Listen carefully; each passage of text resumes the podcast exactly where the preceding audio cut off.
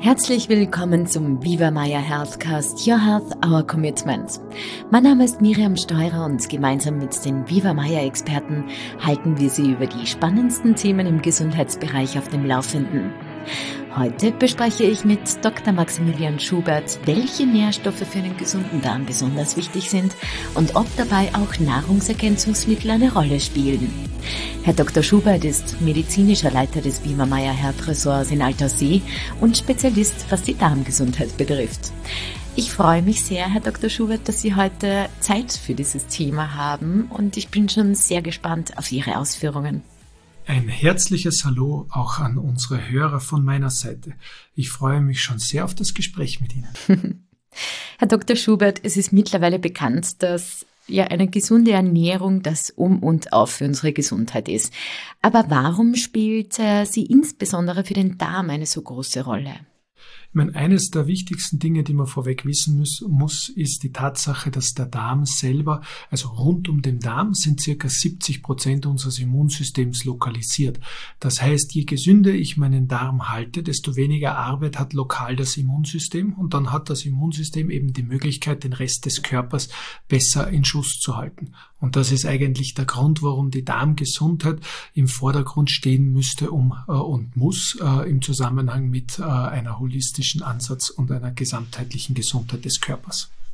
Wie halte ich jetzt meinen Darm gesund? Was hat er denn gerne? Also eines der wichtigsten Dinge für den Darm ist natürlich die Ernährungsgewohnheiten. Äh, da ist wirklich an allen voran zu nennen, dass man gut kaut, 40 bis 60 Mal jeden Bissen mindestens kauen sollte, gleichzeitig auch aufhören sollte zu essen, sobald äh, man satt ist, was ein Gefühl ist und nicht äh, eine Vorstellung des Geistes, wie viel man am Teller gehabt hat und gegessen hat. Das sind die Grundvoraussetzungen selber. Auf der anderen Seite kommt es natürlich auch auf die Ballast, also auf die Stoffe und Nährstoffe an, die man äh, zu sich führt. Eines der wichtigsten Dinge für eine gesunde Darmaktivität ist im Prinzip sind die Ballaststoffe. Da gibt es natürlich einige äh, Stoffe dabei, wie zum Beispiel das Inulin, das Pektin, die Lactulose, die Zellulose oder auch das Ketin, die einfach da eine Rolle spielen. Die, was bewirken diese Ballaststoffe? Eigentlich sind sie äh, der Treibstoff äh, für unseren Darm und gleichzeitig äh, fördern sie auch die Peristaltik. Und natürlich ist es wichtig, dass man eine kontinuierliche und normale äh, Darmpassage hat. Und da ist der Reiz der Füllung und dafür sind äh, Ballaststoffe zuständig, eines der wichtigsten Signale. Wo wir diese Stoffe finden können, ist zum mhm. Beispiel im Gemüse, im Getreide, im Obst. Also das wären so die Hauptlieferanten davon. Wobei man beim Getreide auch dazu sagen muss, natürlich auf vollwertige Produkte achten. Äh, überall, auf, wo, die Schale überall wo die Schale drauf ist, habe ich natürlich noch etwas mehr Ballaststoffe, als wenn ich jetzt ein Weißmehlprodukt zum Beispiel hernehme. Aber auch auf der anderen Seite sind es äh, zum Beispiel die Artischocke, der Apfel, der Lauch, Pilze, Salat, Samen, Samen, verschiedenste Nüsse. All das sind eigentlich Stoffe, die sehr gut Ballaststoffe haben und uns in unserer täglichen Ernährung vorkommen sollen. Was anders, was den Darm noch, äh, was viele nicht wissen, sehr gesund halten kann, sind Fette. Äh, und zwar eben die gesunden Fette. Da reden wir insbesondere von den Omega-3-Fettsäuren, aber auch von den Omega-6-Fettsäuren. Und das sind eigentlich Fettsäuren, die primär aus pflanzlichen Quellen herkommen, aber es gibt äh, ein paar wenige Ausnahmen auch an tierischen äh, Produkten, wie zum Beispiel die Kaltwasserfische, die auch einen höheren Anteil an Omega-3-Fettsäuren haben. Sonst wären das wieder die Nüsse, Oliven, Avocado, Leinsamen, die verschiedenen kaltgepressten Pflanzenöle, Öle äh, sind dafür zuständig. Also eine gewisse Fettmenge gehört auch in die Ernährung, was einen gesunden Darm anbelangt. Kann man so sagen, was ist da so eine gesunde Menge? Wie könnten wir uns das vorstellen? Wie viel Fett von diesen gesunden Fetten brauche ich am Tag? Also eine gute Relation von Omega-3 zu Omega-6 wäre zum Beispiel das Verhältnis äh, 1 zu 4. Muss man aber auch dazu sagen, dass Omega-3 in unserer Ernährung wesentlich seltener vorkommt als Omega-6. Das heißt, um das Omega-6 bei einer ausgewogenen Ernährung muss man nicht viel Angst haben, äh, dass man da zu wenig kriegt. Omega-3, man sollte auf kaltgepresste Pflanzenöle, insbesondere aufs Leinöl zum Beispiel schauen, dass man sich von dem ausreichend äh, zuführt. Man kann auch sagen, ein einen Esslöffel bis zwei Esslöffel am Tag von so einem kaltgepressten Pflanzenöl sind schon einmal ein guter Treibstoff mhm. äh, für unseren Verdauungsapparat. Neben diesen zwei wichtigen Makronährstoffen gibt es natürlich auch noch Mikronährstoffe, die für den Darm eigentlich sehr wichtig sind, um eine gesunde Funktion zu haben. Da ist auf der einen Seite eine Aminosäure, die heißt L-Glutamin, auf der anderen Seite Zink, Vitamin A, aber auch das Vitamin B2 sind Dinge, die äh, wichtig sind. Sind alles Vitamine, die eigentlich aus dem Gemüse und aus dem Obst äh, sehr gut resorbierbar sind. Mhm. Möchte auch noch einmal dran erinnern, natürlich, es wird nur alles gut resorbiert, was gut eingespeichelt worden ist und was auch ausreichend gekaut worden ist. Karotten, Blattgemüse, aber auch die Leber Leber ist zum Beispiel etwas, die sehr gut Vitamin A zur Verfügung stellen mhm. könnte. Mhm. Wenn man sich anschaut, diese wichtige Aminosäure, das L-Glutamin, ist eigentlich eine Aminosäure, die zusätzlich auch den, äh, der Muskulatur dient, aber eben sehr wichtig für den Verdauungsapparat. Wo die vorkommt, wäre zum Beispiel roher geräucherter, also rohes und geräuchertes Fleisch, Soja, Milchprodukte, Eier, die haben eigentlich äh, sehr gut L-Glutamin drinnen und man kann natürlich wie alle diese Vitamine und äh, Mineralstoffe, Spurenelemente, Aminosäuren, auch Nahrungsergänzungsmittel dafür verwenden. Mhm. Weil Sie es gerade angesprochen haben, das L-Glutamin, das ist, hat ja eine zentrale Rolle für die Darmschleimhaut. Warum genau und was hat es damit auf sich? Vielleicht kennen das viele Zuhörer noch nicht. Also L-Glutamin ist auf der einen Seite eine Aminosäure, also sie ist jetzt äh, etwas, was der Darm normalerweise relativ einfach resorbieren kann, solange es so ist, dass es ihm auch zur Verfügung gestellt wird.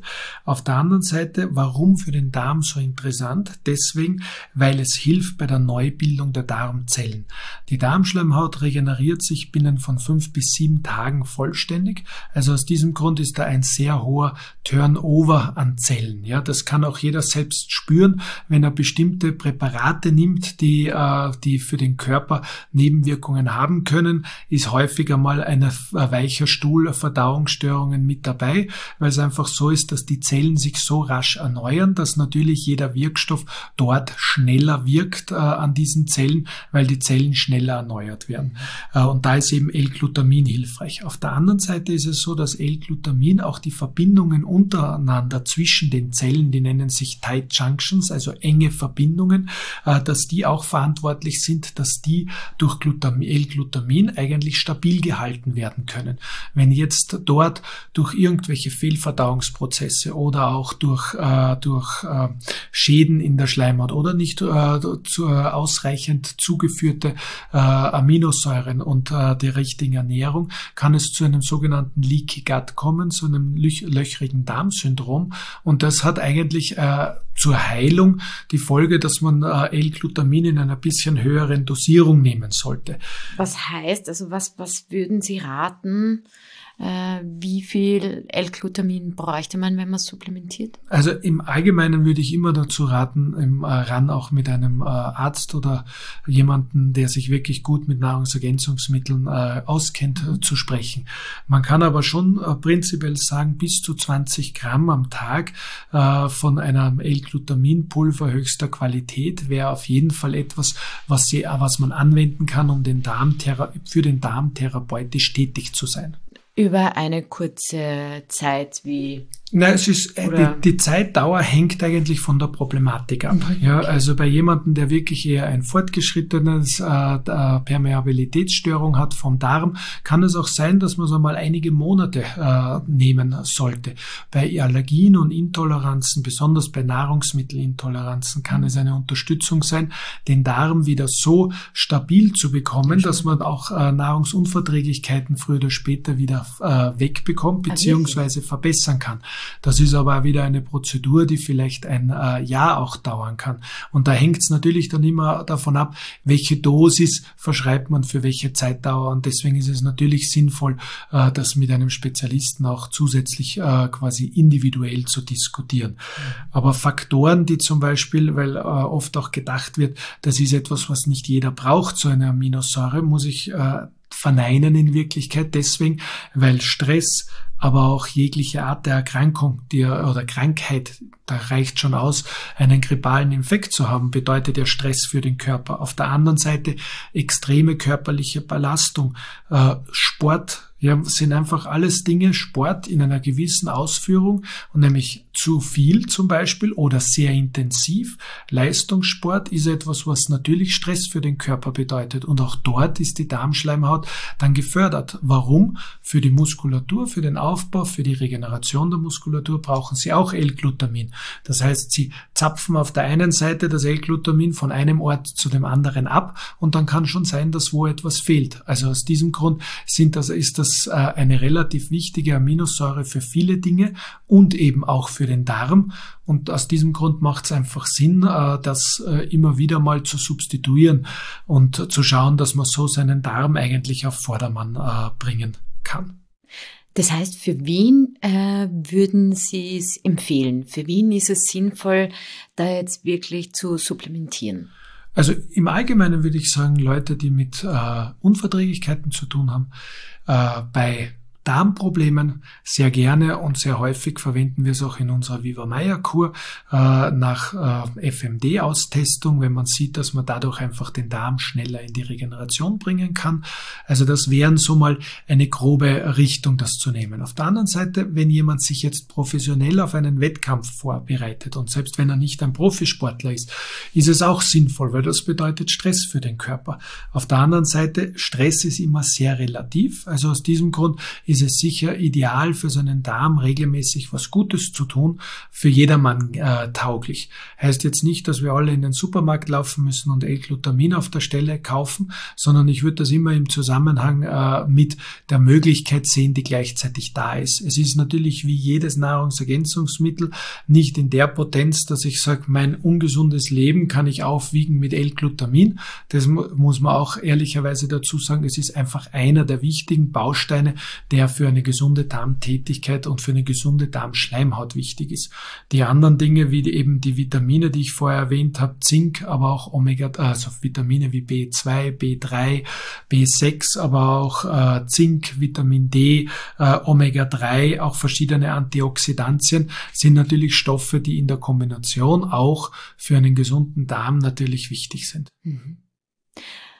Aber gut zu wissen, jetzt startet die Marathonzeit, also vielleicht viele Hobbysportler und, und Wettkämpfer, ähm, kann man sich da ein bisschen mit Glutamin eindecken. Also gerade aus, äh, aus diesem Grund für einen Sportler, einen ambitionierten Hobbysportler, würde ich auch empfehlen, äh, herzugehen und in dieser Vorbereitungszeit zwischen 1500 und 3000 Milligramm äh, am Tag auf mehrere Dosen verteilt, einfach als Basisunterstützung neben typischerweise den verschiedenen verschiedenen Mineralien, äh, die man eigentlich beim, äh, beim Training braucht, äh, dazu zu verwenden. Mhm.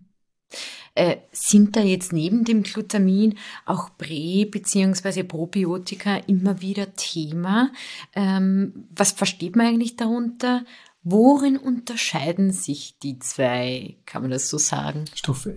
Also im Prinzip ist es so, Prä- und Probiotika haben natürlich in den letzten Jahren äh, an Popularität gewonnen. Man muss sagen, äh, zu Recht auf der einen Seite, auf der anderen Seite muss, bin ich auch immer ein bisschen vorsichtig, weil man hergehen muss und sagen muss, über unsere Darmflora wird noch immer Wissenschaft betrieben. Das heißt, wir wissen noch nicht alles.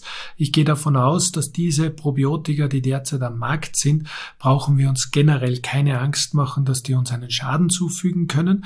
Auf der anderen Seite muss man auch dazu sagen, es ist so, es hängt sehr von den Produkten ab, äh, um wirklich die Qualität zu erlangen, die man haben möchte. Oft wird auch gesagt, also oft wird auch gesagt, dass für ein Probiotikum einfach ein Joghurt reicht.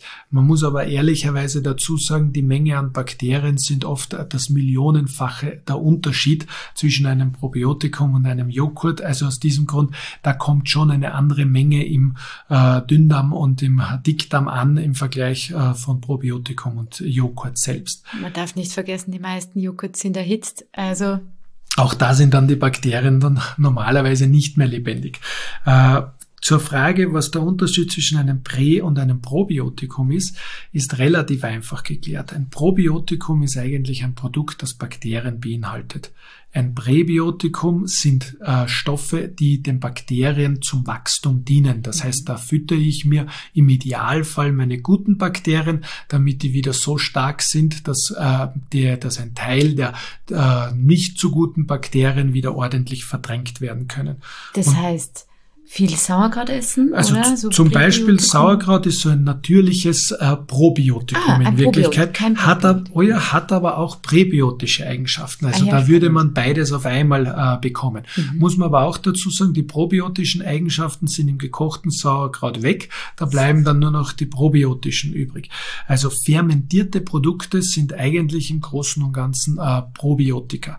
Zu den Präbiotikern gehören zum Beispiel Oligofructose, Inulin, Resistenzstoffe, resistente Stärke dazu, äh, die besonders spannend ist, weil resistent das heißt in Lebensmitteln in, also in verschiedensten, also in sehr vielen äh, eigentlich Gemüsesorten, in, äh, in ja eigentlich in Gemüsesorten, in Samen, in Nüssen kommt schon einiges an, äh, an präbiotischen Substanzen vor. Auf der anderen Seite Kartoffel, Reis, wenn man sie nach dem Kochvorgang zumindest einmal abkühlen lässt, mhm. bildet sich aus der vorhandenen Stärke eine sogenannte resistente Stärke. Und das ist zum Beispiel auch ein sehr gutes sogenanntes Superfood für die Bakterien, die im Darm sind. Und, äh, und das ist natürlich sehr spannend. Ja. Habe ich noch nie gehört. Ja, also das, das, das äh, funktioniert äh, dementsprechend ganz gut. Mhm. Würden Sie jetzt sagen, okay, es ist vielleicht besser auf fermentierte äh, Nahrungsmittel zurückzugreifen als auf Produkte aus der Apotheke? Also im ersten Rang ist es sinnvoll, auch in seiner täglichen Ernährung fermentierte Produkte äh, zu haben, um einfach gute Probiotika für den Körper äh, zur Verfügung zu stellen. Da ist es aber ganz besonders wichtig, dass wirklich die Esshygiene äh, richtig beachtet wird, dass sie wirklich das ausreichend kauen, aufhören, wenn sie satt sind. Dadurch, dass diese fermentierten Produkte zum Teil als roh zählen, sie nicht am Abend gegessen werden, sondern besser in der Früh oder zu Mittag, mhm. damit wirklich die Verdauungskraft, die eigene, so stark ist, dass man äh, die Stoffe, die drinnen sind, für den Körper verdauen kann und gleichzeitig äh, prä- und probiotische äh, äh, Substanzen aus diesem Nahrungsmittel für seinen Körper mitverwenden kann. Im Vergleich dazu natürlich, die Probiotika oder Präbiotika aus dem Handel sind, äh, je nachdem, was ich erreichen möchte, eine sinnvolle Alternative. Was schon zu wissen ist, ist bei den Präbiotikern, wenn man es übertreibt, äh, sprich zu viel davon nimmt, kann es sehr wohl sein, dass man am Anfang eher Blähungen äh, und äh, Gase davon trägt, weil natürlich mit dies, die sind unspezifisch, das heißt, das ist Futter für alle Bakterien in unserem Darm, das heißt auch für die, die nicht, äh, die man vielleicht nicht äh, anzüchten möchte zu sehr, das heißt, da ist es oft einmal so, dass man mit wirklich einer ganz kleinen Dosis über Wochen einmal starten sollte und dann äh, hinaufdosieren kann. Und die kleine Dosis kann oft schon nur eine Messerspitze sein. Mhm. Bei den äh, Probiotikern würde ich persönlich sagen, ist eine sinnvolle Ergänzung, die man als in seinen Nahrungsergänzungsplan mit aufnehmen kann. Empfehle aber immer dazu, dass man äh, darauf schauen sollte, zwischendurch einmal ein probiotisches freies Intervall auch zu haben. Zum Beispiel drei, vier Monate einnehmen, dann vielleicht ein, zwei Monate Pause und dann wieder äh, was nehmen. Wenn ich jetzt sage, ich möchte nur eine Unterstützung machen, wenn ich es als Therapie brauche, weil ich zum Beispiel ein äh, sogenanntes Overgrowth-Syndrom im Darm habe, sprich ein Überwachsen mit der falschen Bakterienflora, dann ist es so, dass es auch eine längerfristige Anwendung natürlich äh, auf Dauer sinnvoll ist.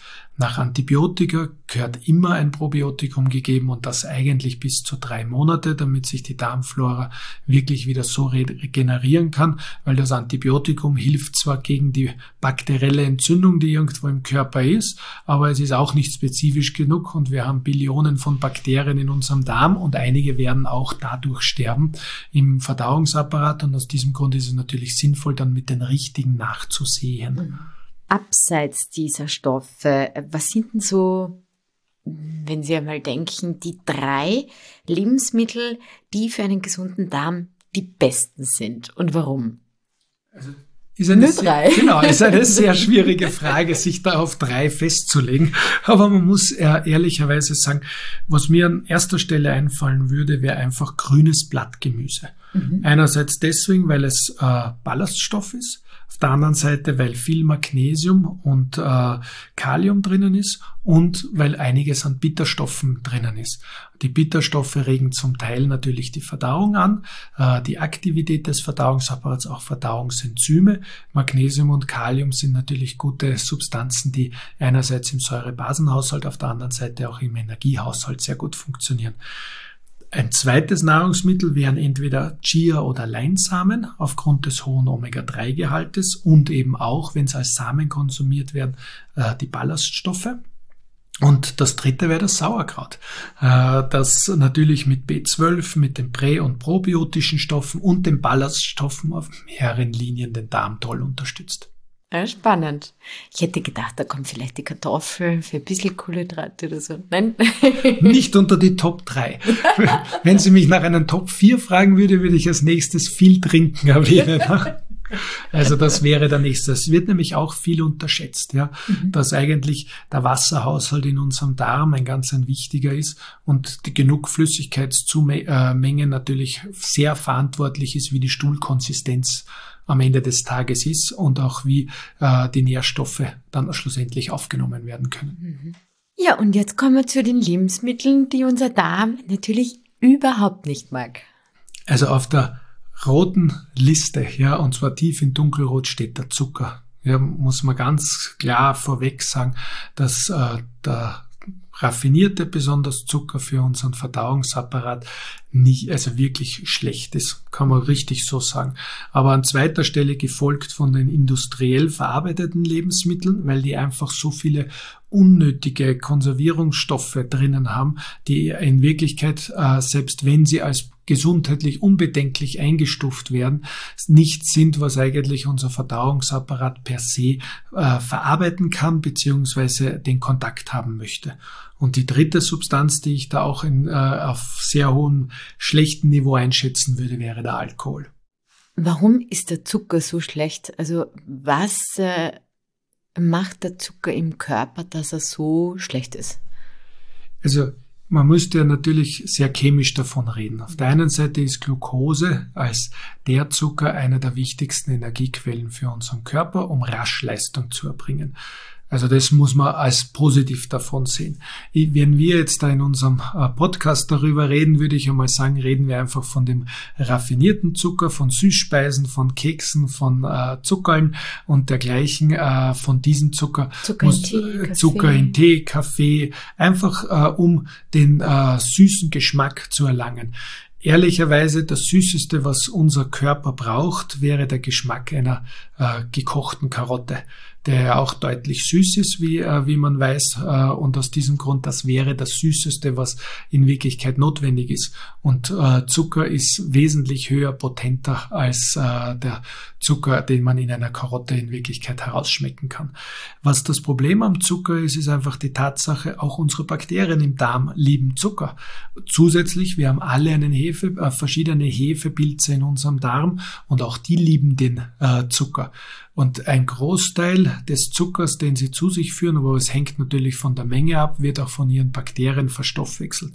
Und aus Zucker und Kohlenhydrate plus Bakterien weiß eigentlich jeder aus der Alkoholproduktion, nämlich aus der Weinproduktion, der Fruchtzucker in der Weintraube wird umgewandelt in Alkohol. Und genau das Gleiche passiert, wenn unsere Bakterien Zucker verstoffwechseln. Es entsteht Alkohol und nicht riechende Gase daraus. Das ist die klassische Fermentation. Und das ist einfach ein Problem, weil diese Alkohole, die sie selbst produzieren, sind eigentlich jene Alkohole, die besonders den Darm schädigen, äh, weil das sind eigentlich Fuselalkohole. Und das äh, ist eigentlich dann mit ein Grund. Sie haben Gase werden produziert, die die Darmwand schädigen, Alkohole werden äh, produziert und wir sind wieder bei dem Problem, dass die Darmschleimhaut geschädigt wird. Und L-Glutamin ist super, um wieder auf das zurückzukommen, um die Darmschleimhaut zu reparieren. Aber es sind einfach diese äh, aggressiven Stoffe für, den, äh, für unseren Körper meistens potenter als die Reparationsstoffe. Und aus dem Grund muss man da echt drauf acht geben. Das heißt, das Fazit, man kann sagen, alles Schlechte im Körper nährt sich vom Zucker und wird größer ist sehr radikal okay. gesprochen, aber es ist eine Möglichkeit zu sagen, dass der Zucker zumindest im Darm äh, die falsche Bakterienflora deutlich fördert. Abseits der Ernährung, womit kann ich das Immunsystem im Darm noch positiv beeinflussen? Regelmäßige Bewegung, ganz ein wichtiger Teil. Idealerweise natürlich äh, im Freiluftbereich, aber bevor es äh, nicht geht und es gibt genügend Orte, wo einfach auch das, die Umwelt nicht so freundlich ist wie jetzt hier in Alterssee zum Beispiel, äh, aber Bewegung ist sicher eines der essentiellsten Dinge, um sein Immunsystem fit zu halten. Aber es gehört auch Stressabbau dazu. Was wir uns, äh, was oft vergessen wird, ist, dass äh, der Verdauungsapparat über unser Entspannungsnervensystem aktiviert wird. Wenn wir in einem Stresssituation sind, dann braucht unser Körper fürs Überleben eigentlich nicht direkt die Verdauung. Und aus diesem Grund wird dieses System eigentlich heruntergefahren. Und das ist äh, eines der Gründe, warum der Stressabbau, die simple und einfache Meditation zum Beispiel, ein paar Atemübungen, also ich rede nicht davon, stundenlang zu meditieren, das kann innerhalb von fünf Minuten genauso passieren, aktiviert mir schon äh, genug Entspannungsnervensystem, um gleichzeitig dem Körper die Erholung zu ermöglichen. Und das sind eigentlich die Faktoren, äh, die wirklich notwendig sind, abseits von der Ernährung. Wie halten Sie eigentlich Ihren Darm gesund? Also eines der wichtigsten Dinge sind diese typischen äh, meierischen Essregeln. Mhm. Also ich schaue wirklich drauf, dass ich ausreichend kaue, dass ich äh, wenn es nicht allzu gut schmeckt, auch nicht zu viel esse. Äh, zusätzlich ist es aber so vier bis fünf Stunden zwischen den Mahlzeiten. Also es gibt bei mir wirklich keine Snacks. Und es ist so, dass ich mein Tagesziel habe, wirklich jeden Tag 10.000 Schritte zu gehen, an jeden einzelnen Tag. Dazu messe ich natürlich meine Schritte und gehe noch das, was notwendig ist nach der Arbeit, damit ich zumindest dieses Minimum erfülle. Und in meiner Freizeit mache ich natürlich gerne Sport. Lieber Herr Dr. Schubert, es war ein hochinteressantes Gespräch. Äh, vielen Dank für Ihre Zeit. Die Freude ist ganz auf meiner Seite. Es hat wie immer sehr viel Spaß gemacht und es freut mich, wenn ich unseren Hörern einfach auch ein bisschen ein Wissen weiter vermitteln kann. Mit Sicherheit. Ich glaube, da war einiges dabei, was man mitnehmen kann. Und auch bei Ihnen, liebe Zuhörer, bedanke ich mich fürs Mit dabei sein. Hören Sie auch in unsere anderen Folgen hinein und holen Sie sich von den Viva Maya Experten wissenswerte Tipps für Ihre Gesundheit. Bis zur nächsten Folge und bleiben Sie gesund.